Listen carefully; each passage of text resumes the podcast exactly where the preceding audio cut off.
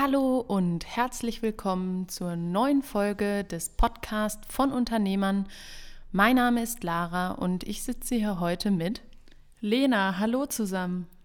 Ich habe mir für die heutige Folge ähm, ja mal ein ganz anderes Thema, etwas weg von der wirtschaftlichen Seite ausgesucht. Und zwar geht es um das Thema Eigeninitiative und warum ich oder wir haben ja auch schon häufiger mal darüber diskutiert, warum wir glauben, dass jetzt gerade die Zeit der Eigeninitiative ist. Lena, was ist Eigeninitiative für dich? Für mich ist Eigeninitiative etwas zu tun, ohne dass es jemand sagt, es tun zu sollen. Also, dass es einen eigenen Antrieb gibt, der einem einfach sagt, das werde ich jetzt tun, das werde ich jetzt durchziehen. Und ähm, Eigeninitiative ist in meinen Augen eine ganz wichtige Charaktereigenschaft, gerade zu dieser Zeit, aber auch schon vorher. Ergänzend dazu kann man auch noch sagen, dass alles eben auch, was sonst eben in einer Struktur ist. Also man muss eine bestimmte Aufgabe zu einem bestimmten Termin machen. Das muss einem wahrscheinlich keiner sagen, aber diese Routinen sind auch keine Eigeninitiative für mich, sondern für mich ist wirklich Eigeninitiative das, ähm, was man sich selbst auferlegt, wo man selbst kreativ wird, wo man ähm, sich selbst Aufgaben überlegt und ähm, die eben aus dem inneren Antrieb ähm, ja, durchführt. Und ich glaube, es ist ganz spannend, mal die Zeit vor Corona ähm, zu betrachten. Was hat Eigeninitiative da eigentlich für eine Bedeutung gehabt? Der Mensch ist ja ein Gewohnheitstier, er funktioniert in Routinen. Und äh, bei manch einem geht das sogar so weit, dass er jeden Tag das gleiche Frühstücksbrötchen zu sich nimmt oder beziehungsweise zumindest den Belag oder denken wir mal an den Schüler, der ähm, seine Hausaufgaben macht, weil Lehrer es ihm gesagt haben, oder der in der Stunde sitzt und an einer Gruppenarbeit teilnimmt, weil es eben gerade die Aufgabe ist. Das heißt, wir funktionieren in einer routinierten Umgebung sehr gut. Und durch Corona ist eben genau das ins Wanken geraten. Wir haben nicht mehr diese festen Bahnen und müssen uns erstmal neue Routinen entwickeln. Und immer wenn man neue Routinen entwickelt, hat das auch ein bisschen was mit Eigeninitiative ergreifen zu tun. Denn wenn man sagt, okay, wir arbeiten jetzt alle aus dem Homeoffice, kann ich das so hinnehmen und sagen, okay, ich setze mich aufs Sofa und äh, werde da meine ein, zwei Aufgaben äh, erledigen. Oder ich nutze die Zeit und bilde mich in irgendeinem Bereich weiter. Das stimmt und ähm, vielleicht noch mal äh, eine kleine Ergänzung zur Eigeninitiative vor Corona. Ähm, ich würde sagen, auch da war es schon eine Eigenschaft, die ähm, durchaus positive Effekte hatte. Und wenn sie dich nur dort positioniert hat, dass du vielleicht mit, der, mit dem Wandel durch Corona besser umgehen kannst. Ich meine, denken wir nur an die Leute, die ihre Freizeit dazu genutzt haben, sich bestimmte Skills aufzubauen, sei es im digitalen oder technologischen Bereich oder auch im kreativen Bereich.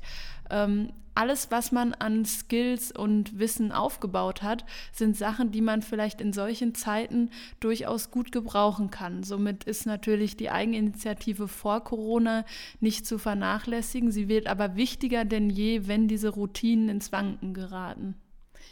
Ja, das ist ein spannender Punkt, weil wir sprechen die ganze Zeit von der Zeit vor Corona.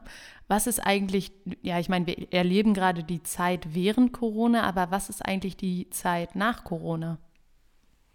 Das ist eine gute Frage, da habe ich mir auch schon häufiger Gedanken zu gemacht und ich weiß nicht so recht, ähm, ob es überhaupt eine Zeit nach Corona gibt oder ob man sagen kann, dass man wieder zu dieser Normalität zurückkehrt. Ich meine, das ist abhängig von ähm, sehr vielen unterschiedlichen Faktoren.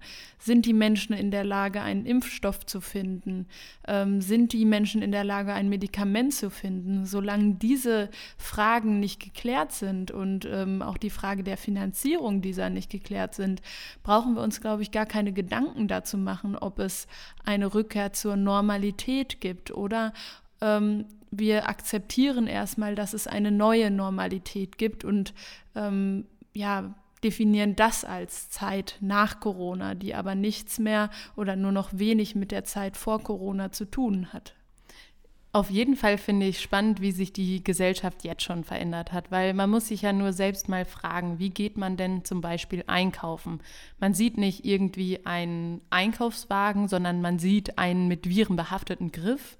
Ähm, das heißt, man interpretiert einfach Sachen, die selbstverständlich erschienen, total anders. Oder man fragt sich, okay, stehe ich jetzt zu nah an dem vor mir dran, wo ich äh, früher äh, vor Corona mir nur überlegt habe, okay, nehme ich noch eine Packung Kaugummis mit, ja oder nein? Sind das heute andere Fragen, die mich ähm, beim Einkaufen beschäftigen?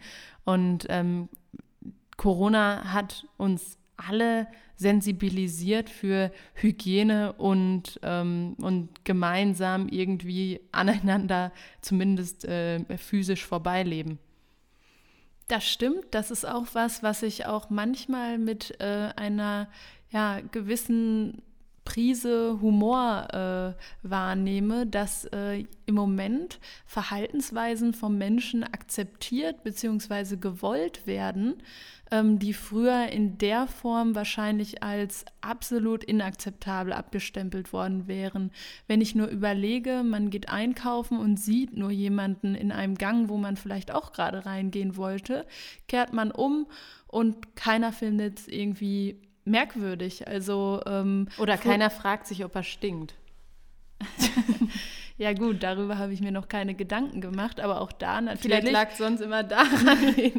die Geruchseinflüsse äh, nimmt man natürlich auch nicht so von den anderen Menschen wahr. Deshalb kann ich natürlich jetzt keine, äh, ja, äh, Aussage darüber treffen, ob äh, dahingehend die Körperhygiene zugenommen hat oder nicht.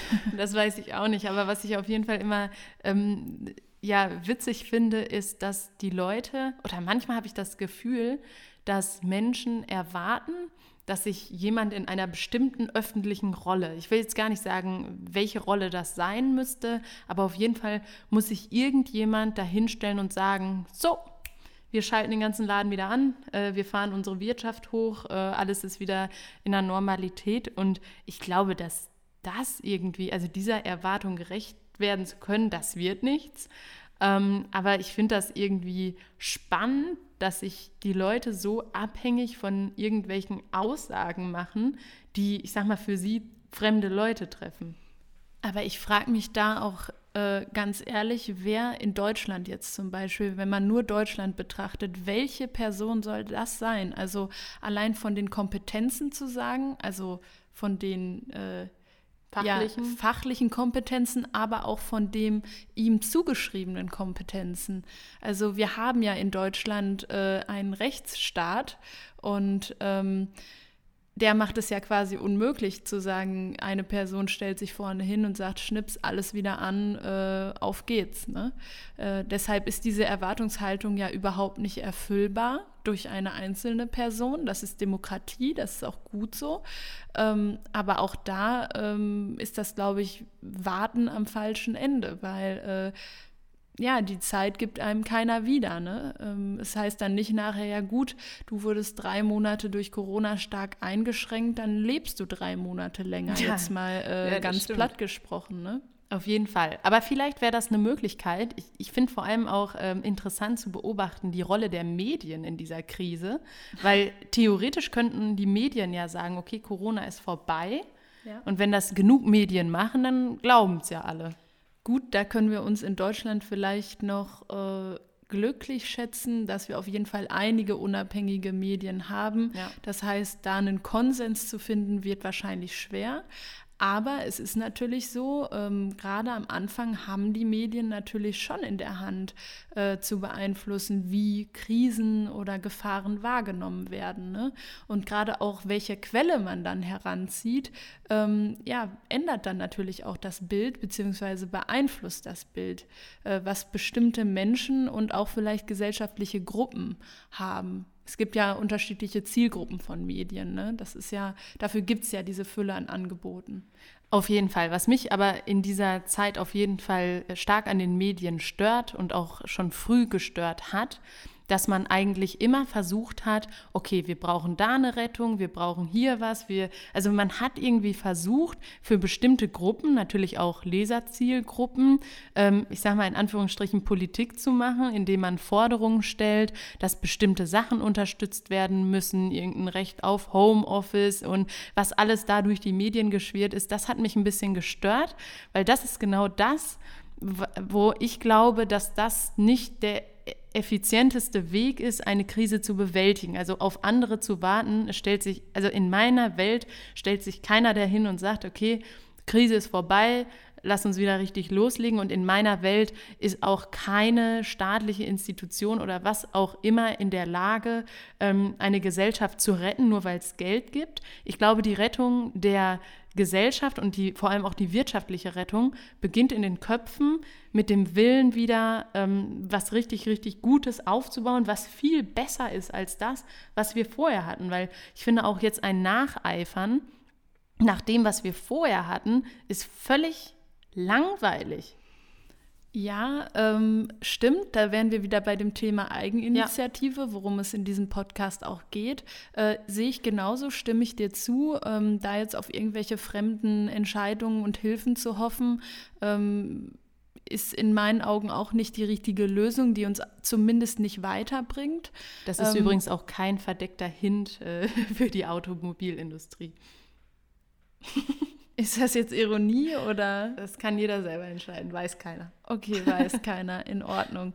Ähm, nee, aber das gilt halt generell, sich als Individuum auf einen, äh, eine Entscheidung zu verlassen, die man einfach selber nicht beeinflussen kann, mm, ist immer so ein, man gibt sich dann immer so einer gewissen Unsicherheit hin. Ja. Und da muss man dann für sich überlegen, ob man bereit ist, diese Unsicherheit in Kauf zu nehmen oder ob man dann sagt, so, ich setze für mich jetzt hier einen Status quo, das habe ich, und ich formuliere für mich eine Vision zum Beispiel, da will ich hin. Und ähm, das ist unabhängig von irgendwelchen staatlichen Entscheidungen oder medialen Aufmerksamkeiten. Das ist erstmal ein Ziel, dem ich, äh, äh, an dem ich arbeite. Ähm, und ich glaube, dass du damit dann einfach am besten fährst und für dich auch erstmal am sichersten fährst, weil das ist wirklich was, was man auf jeden Fall beeinflussen kann und was wahrscheinlich auch etwas sein wird, worauf man am Ende was auch immer das Ende sein wird von, diesem, äh, von dieser ganzen Situation, äh, stolz drauf zurückblicken kann. Ne? Ich finde, das ist auch wichtig für eine persönliche Krisenbewältigung. Also ich weiß, also mich stimmt es stolz, wenn ich die letzten Wochen jetzt nur in meinem Leben betrachte, was ich alles irgendwie abgearbeitet habe und was ich alles geschafft habe. Und das stimmt mich mit dieser Krise irgendwie eins. Also ich muss sagen, als das begonnen hat, auch gerade seit dem Kontaktverbot, äh, die ersten zwei, drei Tage waren total komisch. Also man hat sich irgendwie in so einem luftleeren Raum gefühlt, ähm, weil man wenig Orientierung hatte. Aber ich habe ziemlich früh erkannt, dass ähm, diese Orientierung auch so schnell nicht wiederkommen wird von irgendwelchen Stellen ähm, oder auch medial. Und deswegen habe ich, hab ich das dann genau so gemacht, wie du es auch beschrieben hast. Ich habe mir überlegt, okay, wo sind wir gerade? Wo wollten wir hin? Wo wollen wir jetzt hin? Also ähm, ne, auch eine, eine, Umstrukturierung von, von langfristigen Zielen, weil dieser, dieser Input-Faktor Corona so groß gewichtet ist, ähm, ist, glaube ich, ganz wichtig und ist auch für ähm, das, also dass man irgendwie gestärkt, sagt man ja immer, gestärkt mhm. aus einer Krise hervorgeht. Das klingt immer so leicht und ich glaube auch, dass viele Leute da Schwierigkeiten haben, da gestärkt rauszugehen, weil ganz viele Leute sich eben bestehenden Systemen hingeben, die sagen, okay, mein Arbeitgeber hat Kurzarbeit angemeldet, das ist jetzt so, ne, und nicht mal einen Schritt weiter denken und sagen, okay, das ist jetzt so, wir haben zwar Kurzarbeit, aber ich habe dadurch folgende Möglichkeiten. Und das, glaube ich, ist ganz wichtig, dass man sich irgendwie überlegt, ähm, wie man diese Zeit nutzt. Und ich meine nicht nur produktiv. Es kann auch sein, dass man eine Krise nutzt, um sich persönlich zu erholen. Kann man machen. Also das ist aber auch eine Sinnhaftigkeit. Das stimmt, da haben wir uns ja auch schon mal drüber unterhalten. Ja. Ähm, was man vielleicht ergänzend dazu sagen könnte, ist, dass das ein Prozess ist. Also ähm, zumindest war es das bei mir. Ähm, klar, äh, gewisse Ausgangssituationen können sich ändern.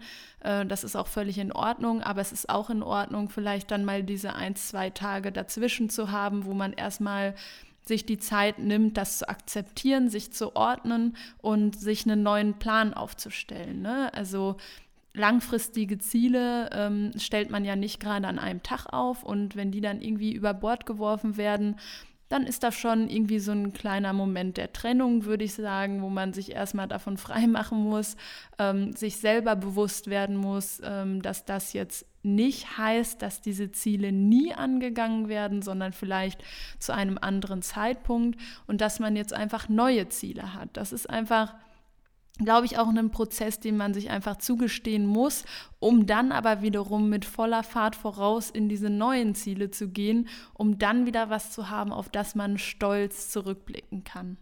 Ja, auf jeden Fall. Und gerade wenn bestimmte Ergebnisse, also von Aufgaben und Projekten, die man vorher bearbeitet hat, also einen guten Output haben und da durch Corona dann quasi völlig in Absolut. den Boden gerammt wurden, ähm, dann das ist, ist das hart. Das ist hart, aber das ist auch nicht, also man darf das für sich persönlich nicht so interpretieren, als wäre das umsonst gewesen. Nee, trotzdem braucht das Zeit. Ja, absolut. Diese sag, Akzeptanz. Ne? Ja, genau. Aber das ist mit Akzeptanz gemeint auch, dass man zwar, zwar akzeptiert, aber sich auch bewusst darüber wird, dass genau diese Schritte vielleicht vorher notwendig waren, um jetzt so reagieren zu können. Sowas ist aber meistens immer nur in der Retrospektive möglich, finde ja, ich. Also ja. äh, wenn du erstmal an dem Punkt bist, zu sagen, jetzt hier wurde mal gerade irgendwie die Abrissbirne in meinen, weiß ich nicht, in meinen Rohbau geschmissen, dann ist das aber erstmal irgendwie schon hart. Ne? Ähm, klar, das äh, bedeutet nicht das Ende der Welt, aber das um das zu sehen, ähm, braucht man irgendwie immer erst so ein bisschen die Retrospektive oder auch die Metaperspektive. Oder die ein oder andere gute Nachricht. Exakt. Und die kann man sich selber schaffen. Also dafür kann man selber sorgen. Da hat man genug Einflussfaktoren selber in der Hand. Ähm, wir sollten uns nicht als Marionetten sehen und das alles irgendwie einfach so äh, hinnehmen, Eigeninitiative ergreifen und ähm, dann äh, findet man auch seine eigene Spur und ähm, und schafft hält. vielleicht etwas Großartiges. Ja, und die Spur ist natürlich auch mindestens anderthalb Meter von der nächsten Spur entfernt. Sicher. Gut, sicher ist ein gutes Schlusswort für diesen heutigen Podcast. Ich hoffe, euch hat es gefallen und würde sagen, bis zum nächsten Mal. Ciao. Ciao.